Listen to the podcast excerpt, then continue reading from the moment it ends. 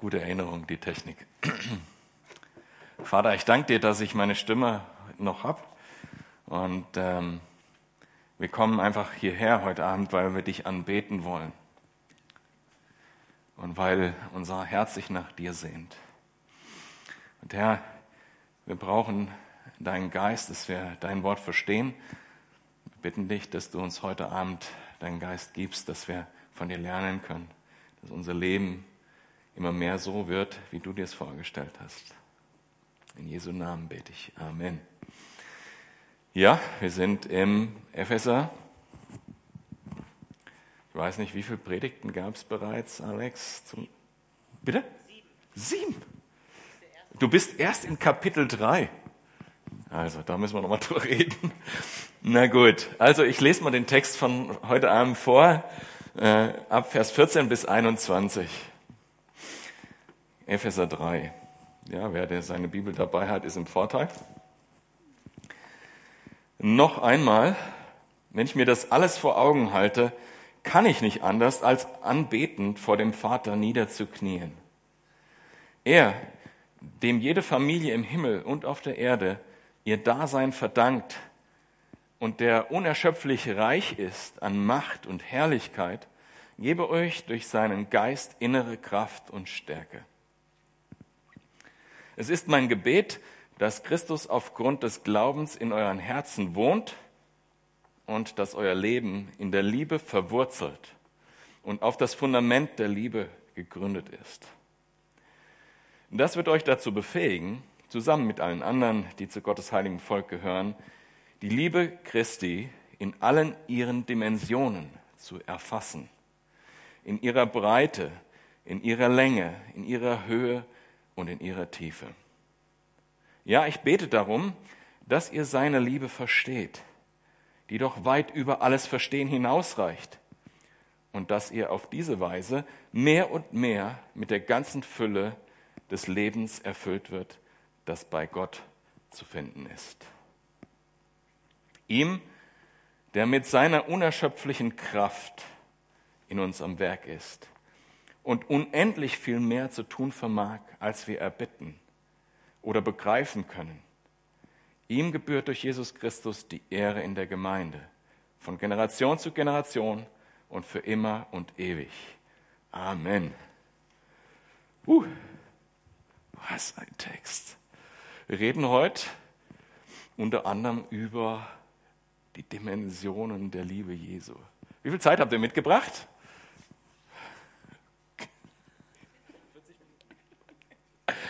Ja, dann wären wir nicht fertig.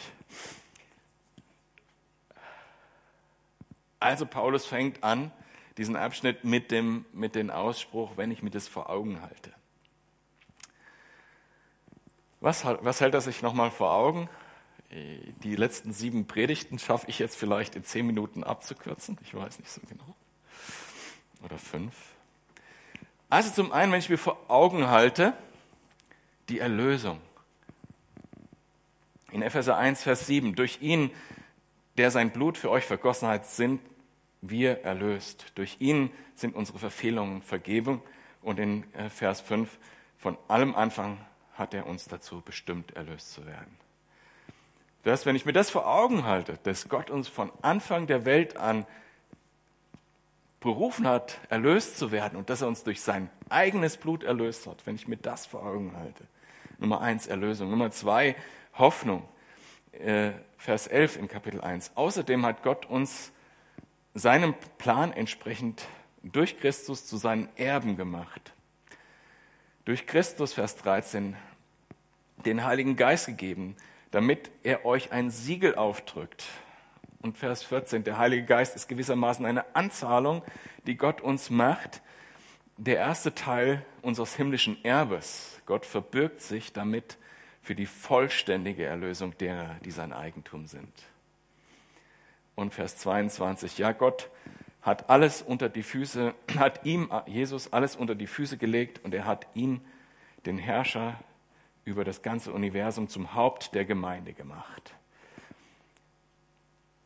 Und Kapitel 2, Vers 1, auch euch hat Gott zusammen mit Christus lebendig gemacht. Unsere Hoffnung Nicht nur die Erlösung jetzt hier, Vergebung von den Sünden, sondern unsere Hoffnung, die vollständige Erlösung hat er uns gegeben, hat uns das Siegel des Heiligen Geistes gegeben als Pfand, dass es passieren wird, als Sicherheit, so wie man eine Anzahlung auf ein Haus macht. Die Hoffnung, die wir in Jesus haben. Erlösung, Hoffnung. Und drittens, das ist jetzt der direkte Kontext von dem, den Dienst in Epheser 2, Vers 10. Denn was wir sind, ist Gottes Werk. Er hat uns durch Jesus Christus dazu geschaffen, das zu tun, was gut und richtig ist. Gott hat alles, was wir tun sollen, vorbereitet. An uns ist es nun, das Vorbereitete auszufüllen. Und Vers 22, durch Christus seid auch ihr in dieses Bauwerk eingefügt, in dem Gott durch seinen Heiligen Geist wohnt, Heiden und Juden zusammen. Und im Kapitel 3, Vers 7, dass ich ein Diener dieser Botschaft geworden bin, ist ein Geschenk der Gnade Gottes. Ich verdanke es seiner Macht, die in meinem Leben wirksam geworden ist. Erlösung, Hoffnung und Dienst. Wenn ich mir das alles vor Augen halte, wie viel Gnade da drin ist, wie viel Gott da getan hat in meinem Leben, wie viel Gott für euch, die Gemeinde, hat, dann schreibt er weiter, ähm, kann ich nicht anders als anbetend auf die Knie fallen.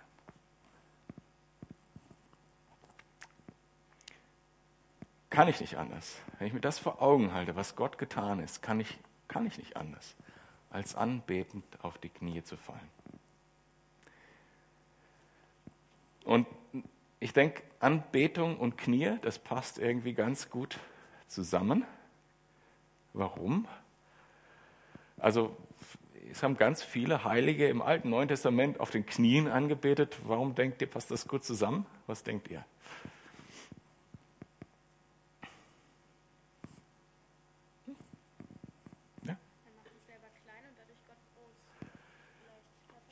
So ungefähr, genau. Also es ist eine Haltung der Demut, genau. Also äh, und äh, die Haltung der Demut sagt also, ich weiß, wer du bist und ich weiß, wer ich bin.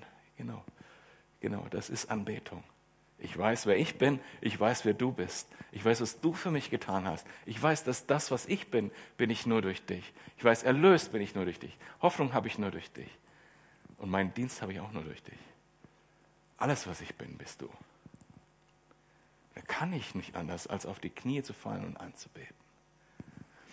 Und er geht dann weiter und betet für die, für die Gemeinde in Ephesus und in dieser Region und mittelbar jetzt auch für uns, also für die Gemeinde in der ganzen Weltzeit, auf der ganzen Erde.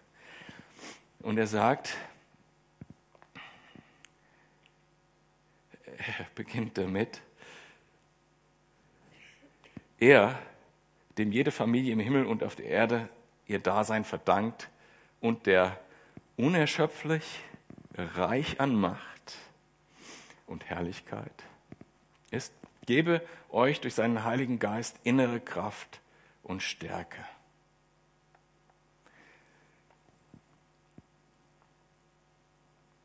Und in der Schlachterübersetzung steht da, durch seinen Geist mit Kraft gestärkt werden am inneren Menschen, was so eher am Urtext dran ist.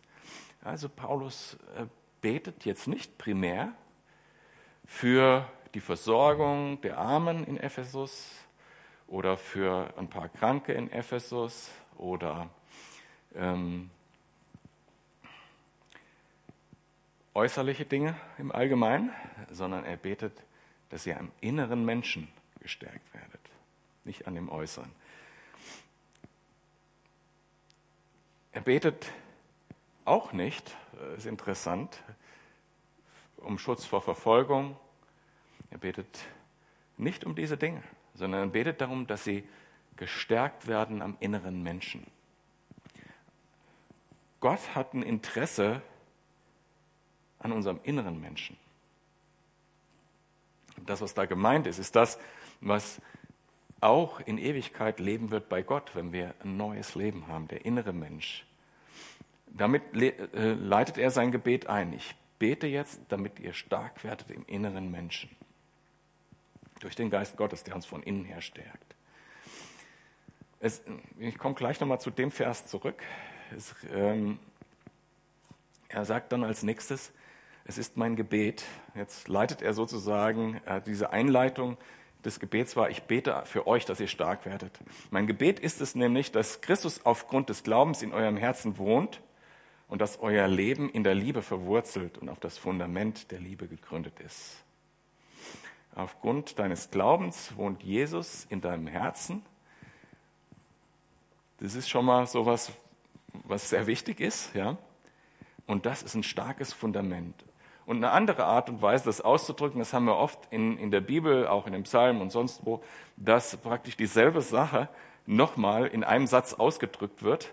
Die, also die gleiche Aussage ist, also dass Jesus in deinem Herzen wohnt, die gleiche Aussage ist, dass äh, euer Leben in der Liebe verwurzelt ist und auf das Fundament der Liebe gebaut ist. Das ist die gleiche Sache. Jesus wohnt in deinem Herzen, dann ist dein Leben in der Liebe verwurzelt und auf dem Fundament der Liebe aufgebaut. Ja, so jetzt habe ich, ich war Weihnachtsshoppen, was mitgebracht. Jetzt könnt ihr hier praktisch da live teilhaben, ich das aufmache und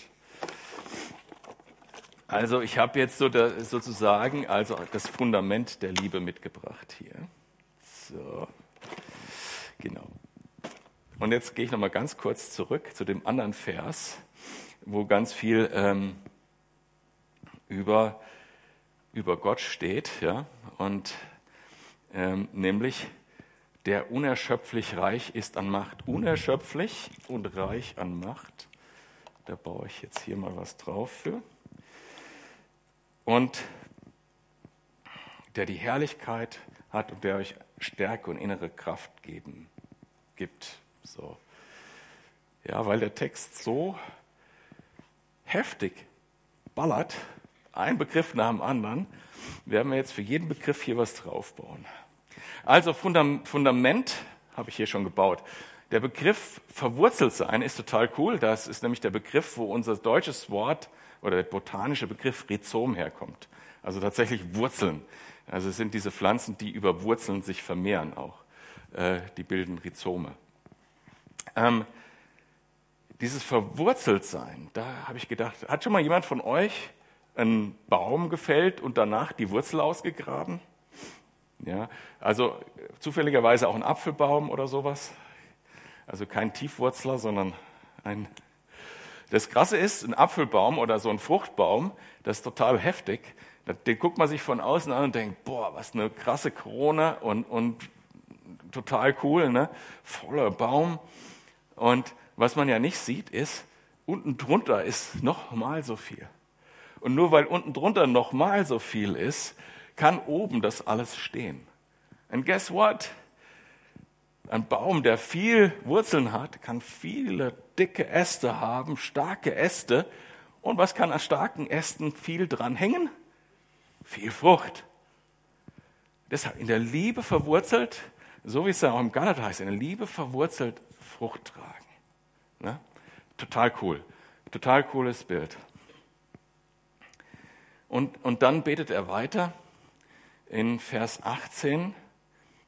Also wenn ihr auf dem Fundament der Liebe aufbaut und darauf gegründet seid und wenn ihr in der Liebe Jesu verwurzelt seid, dann wird euch das dazu befähigen, Vers 18, zusammen mit allen anderen, die zu Gottes heiligem Volk gehören, die Liebe Christi in all ihren Dimensionen zu erfassen. In ihrer Breite, ihrer Länge, ihrer Höhe und ihrer Tiefe.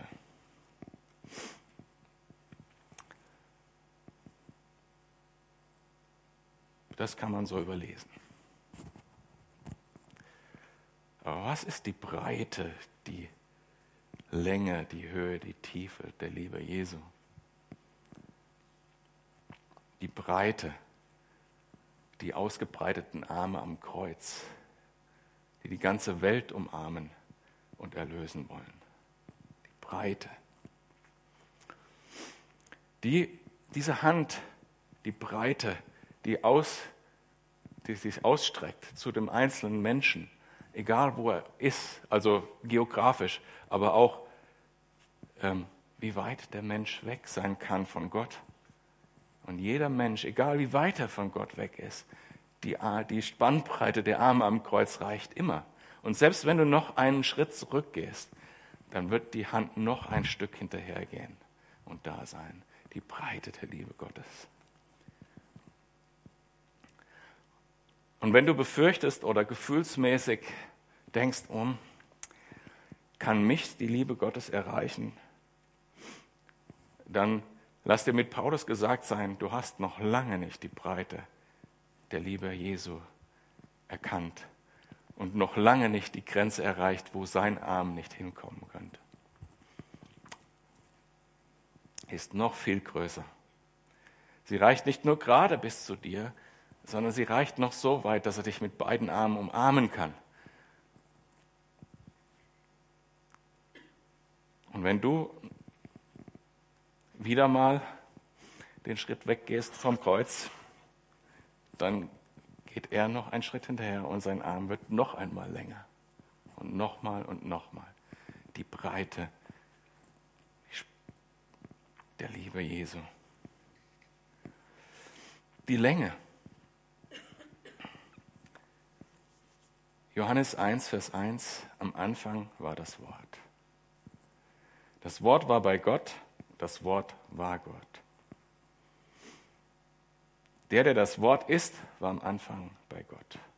Und wir haben vorher, äh, ihr habt vorher im Epheserbrief gelesen, dass Gott von Anfang an euch für die Erlösung bestimmt hat. Dich persönlich.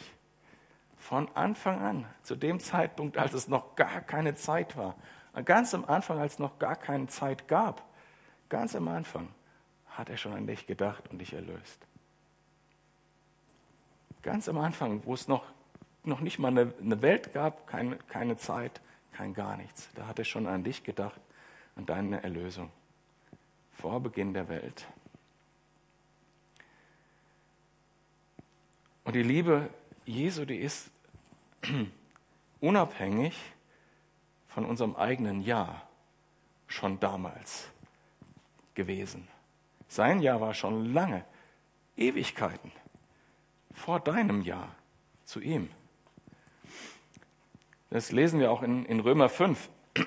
Gott hingegen beweist uns seine Liebe dadurch, dass Christus für uns starb, als wir noch Sünder waren. Deshalb kann es jetzt, nachdem wir aufgrund seines Blutes für gerecht erklärt worden sind, keine Frage mehr sein, dass wir durch ihn vor dem kommenden Zorn gerettet werden. Das damals schon an dich gedacht. Und wie lang am anderen Ende? vor aller Zeit? Wo endet Jesu Liebe? In Offenbarung 22, Vers 13 heißt es, ich bin das Alpha und das Omega, der Erste und der Letzte, der Ursprung und das Ende, das Ziel aller Dinge. Und in ähm, Numeri 23 heißt es, Gott ist nicht ein Mensch, dass er lüge, noch ein Menschenkind, das ihn etwas gereuen würde. Was er gesagt hat, sollte er es nicht tun was er geredet hat, sollte er es nicht ausführen? Mit anderen Worten, Gott ändert sich seine Meinung nicht. Die Liebe Gottes war vor aller Zeit, wird nach unserer Zeit sein und ist ewig. Die Länge der Liebe, Liebe Jesu, von Anfang bis Ende. Die Tiefe. Die Tiefe der Liebe Jesus sehen wir im Grab. Bis ins Totenreich geht seine Liebe für dich.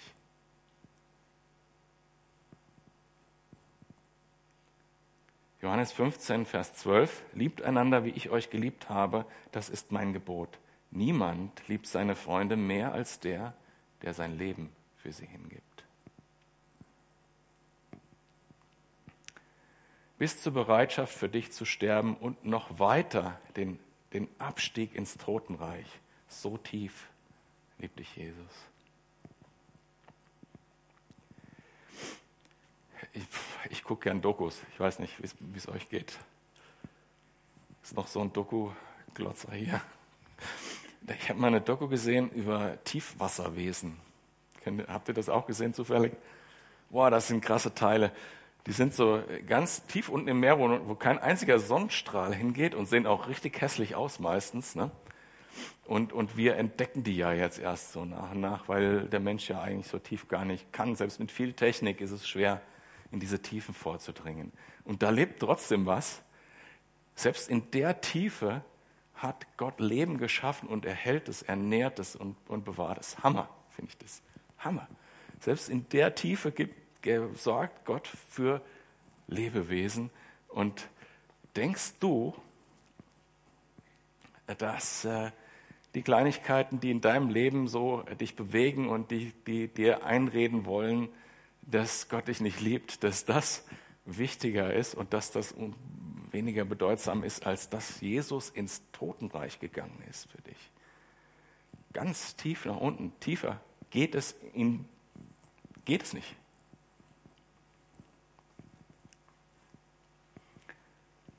Und selbst in deinen Tiefen, wenn du ganz tief unten bist, den tiefsten Punkt, an den du kommen kannst, selbst wenn du 15.000 Meter unten im Meer unten wärst, ja, selbst da, so tief reicht seine Liebe für dich immer noch.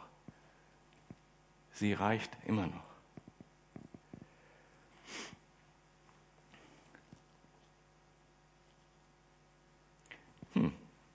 Ich habe die Höhe vergessen. Ist aber schön, dass ich sie jetzt ans Ende stellen kann. Habe ich gerade überblättert. Okay, was ist die Höhe der Liebe Gottes?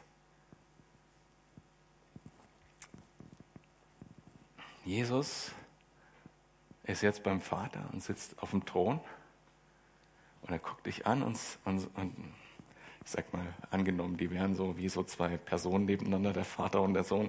Guck da. Cool, oder? Das ist meiner.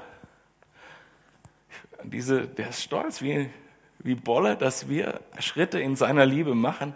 Und diese Liebe, die, die strahlt vom Thron, die Liebe, die er für dich hat.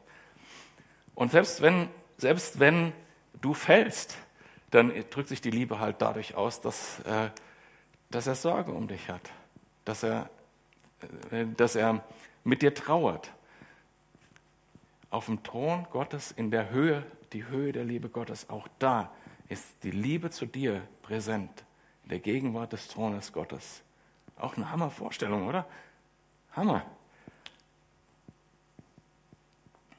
Und wenn wir irgendwann mal da sein werden, im Himmel, in der Ewigkeit, und Gott anbeten, dann werden wir nicht irgendwann mal so vom Thron auf und ablaufen und sagen, boah, immer das Gleiche jeden Tag, wie langweilig, sondern wir werden auch sagen, boah, hast du gewusst, wie sehr mich Jesus liebt? Halleluja! Ehre sei dem Lamm. Und einen Moment später kommt das nächste, boah, hast du schon gewusst, wie sehr mich Jesus liebt? Und so wird das die ganze Ewigkeit durchgehen. Und es wird uns nie langweilig werden in Höhe der Liebe Gottes. Wir werden die nie ergründen in der ganzen Tiefe und der ganzen Höhe und in der ganzen Breite. Also jetzt brauche ich noch hier, also na, mache ich schön mit Farbensortierung. Also die Liebe in ihrer Breite, das Kreuz in ihrer, was war das zweite? Ähm, also die Länge, ja genau, also die, in der von der Ewigkeit bis in die Ewigkeit, die Länge. Und dann, brauche ich noch eins. Es oh, wird noch knapp werden, glaube ich. Und äh, die Höhe auf dem Thron Gottes und die Tiefe bis ins Totenreich hat dich geliebt. Oh. Ja, mal sehen. Vielleicht reichen auch die Steine gar nicht. Na, mal gucken. Also, ich hätte es fast noch bereut, weil im Müller war viel los. Fängt schon Weihnachtsgeschäft an. Ne? Also, ab Vers 19 heißt ja, ich bete darum, dass ihr seine Liebe versteht, die doch weit über alles Verstehen hinausreicht. Dass ihr auf diese Weise mehr und mehr mit der ganzen Fülle des Lebens erfüllt werdet, das bei Gott zu finden ist. Wie kann man etwas verstehen, was über das Verstehen hinausreicht? Das ist auch ein interessanter Satz, oder? Dass sie versteht, was über jedes Verstehen hinausreicht.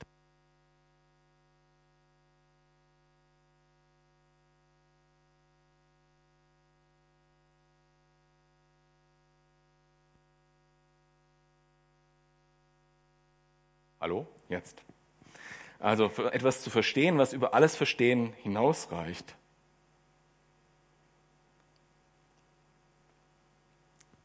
Das kann man nur, indem man es erfährt. Erleben, praktisch tun. Das kann man nicht hier verstehen. Das kann man hier hören und vielleicht für richtig halten, aber man kann es da nicht verstehen. Man kann es nur im Herzen verstehen. Kann es nur im Glauben verstehen. Der, der einleitende Satz von Paulus ist ja, dass Jesus durch den Glauben in euch wohnt. Durch den Glauben. Das Herz ist biblisch gesehen ja nicht äh, die Emotion, sondern das ist biblisch gesehen der ganze Mensch. Also man kann das nicht rein mit dem Intellekt verstehen, die Liebe Gottes. Man muss es ganzheitlich erfahren, erleben. Im Leben, also im ganz normalen Leben und alles, was so im Leben so vor sich geht, da können wir erleben, was die Liebe Jesu wirklich bedeutet und was sie für uns meint und was sie mit uns machen will und was sie durch uns machen will. Da müssen wir das erleben und ergreifen. Und dadurch, dass wir das tun, werden wir dann, wie Paulus am Anfang sagt, in dem inneren Menschen gestärkt. Nicht dadurch, dass wir das annehmen im Kopf und sagen, ja, ja, stimmt und ist gut und ich freue mich auch drüber und dann gehen wir nach Hause und machen gar nichts. Dadurch fließt die Liebe Gottes nicht und dadurch wird sie auch nicht erfahren. Ne, es geht hier ums anfassen können, erfahren der Liebe Gottes. Dass ihr ähm, versteht, was über jedes Verstehen hinausreicht. Und dass er eben mit der ganzen Fülle des Lebens erfüllt wird. Diese Liebe, wenn die fließt von Gott durch dein Leben, dann erfüllt sich äh, dein Leben mit, den, mit dem Leben Gottes, mit dem wahren Leben, mit dem ewigen Leben. Nur dadurch, dass die Liebe Gottes durch dich fließen kann, passiert das. Wenn du die für dich behältst, kann das nicht passieren. Nicht möglich. Das heißt also, dadurch, dass wir den anderen lieben und Gott lieben, dadurch ist das Leben so reichhaltig für uns.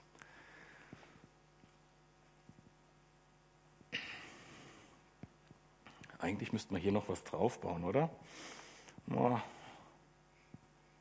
Die ganze Fülle vielleicht des Lebens. Ja, es passt auch mit der Farbe rot. Sehr schön es äh, fasziniert mich auch total, dass das was ist, was, das, was eigentlich durchs Christentum in die Denkweise reingekommen ist. Man findet das heute schon noch im Zeitgeist vor, die Liebe ist das Wichtigste und so, ne? auch wenn es ein bisschen verdreht ist, aber das gab es vorher nicht. Das kommt wirklich durchs Christentum. Und ich habe ähm, kürzlich ein sehr langes Gespräch mit einem ernsthaft praktizierenden Muslim gehabt, der wirklich auch, äh, ich sag mal, bis, bis auf die Hajj hat er schon alle fünf Säulen des Islam hält er ein und die Hajj ist äh, wahrscheinlich nächstes Jahr dran. Wir haben uns sehr intensiv unterhalten, sehr aufgeklärter Mensch, liest selber den Koran und weiß auch Bescheid. Das tut schon mal gut, hat man auch nicht so oft bei Muslimen. Und, ähm, und ähm, wir sind an den Punkt gekommen, wo mir so ganz klar geworden ist, wow, wie reich das Evangelium ist, gerade an dem Punkt. Weil Muslime machen leben ihr Leben aus der Furcht Gottes. Die haben Angst vor Gott, die haben Angst vor Bestrafung, vor dem Gericht und, ähm, und ob es danach am Ende reicht oder nicht.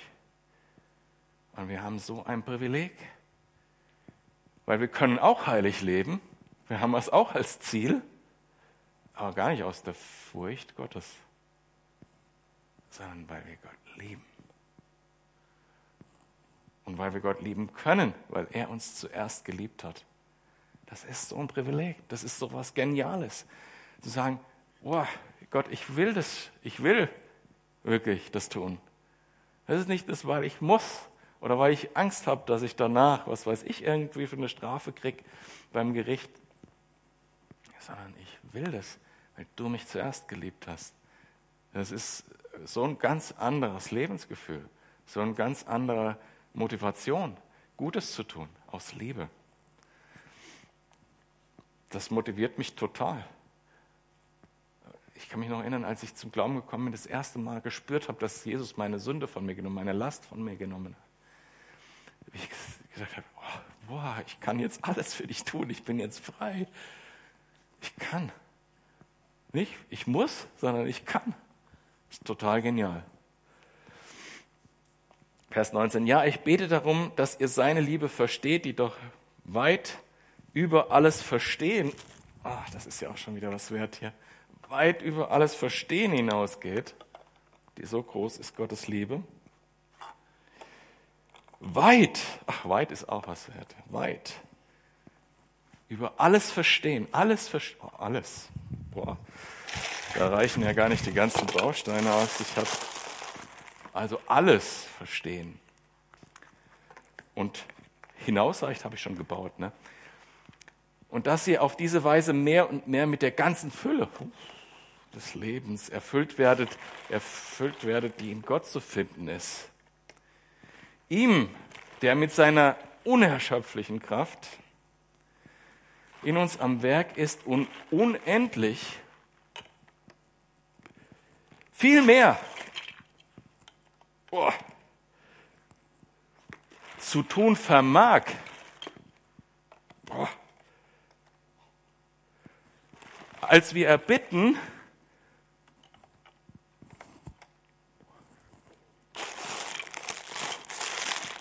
boah, ich muss hier noch so ein Ding aufmachen. Nee. Als wir erbitten oder begreifen können. Den muss ich nochmal lesen. Ja, ich bete darum, dass ihr seine Liebe versteht, die doch weit über alles Verstehen hinausreicht und dass ihr auf diese Weise mehr und mehr mit der ganzen Fülle des Lebens erfüllt werdet, die bei Gott zu finden ist. Ihm, der mit seiner unerschöpflichen Kraft in uns am Werk ist. Unendlich viel mehr zu tun vermag, als wir erbitten oder begreifen können. Hammer, oder? Das ist ein Text, den kann man gar nicht verarbeiten. Deshalb habe ich nach irgendwas gesucht, wie ihr das sehen könnt. Ich finde, man kann so einen Text gar nicht verarbeiten. Das ist viel zu viel. Das ist viel zu viel. Das ist wie, weiß nicht, fallen mir nur unanständige Sachen ein. Ihm gebührt durch Jesus Christus die Ehre in der Gemeinde von Generation zu Generation und für immer und ewig. Amen. Hammer, oder? Was das ein Text ist. Die Liebe Jesu. Wie stark Gott ist durch die Liebe, die in uns wirkt.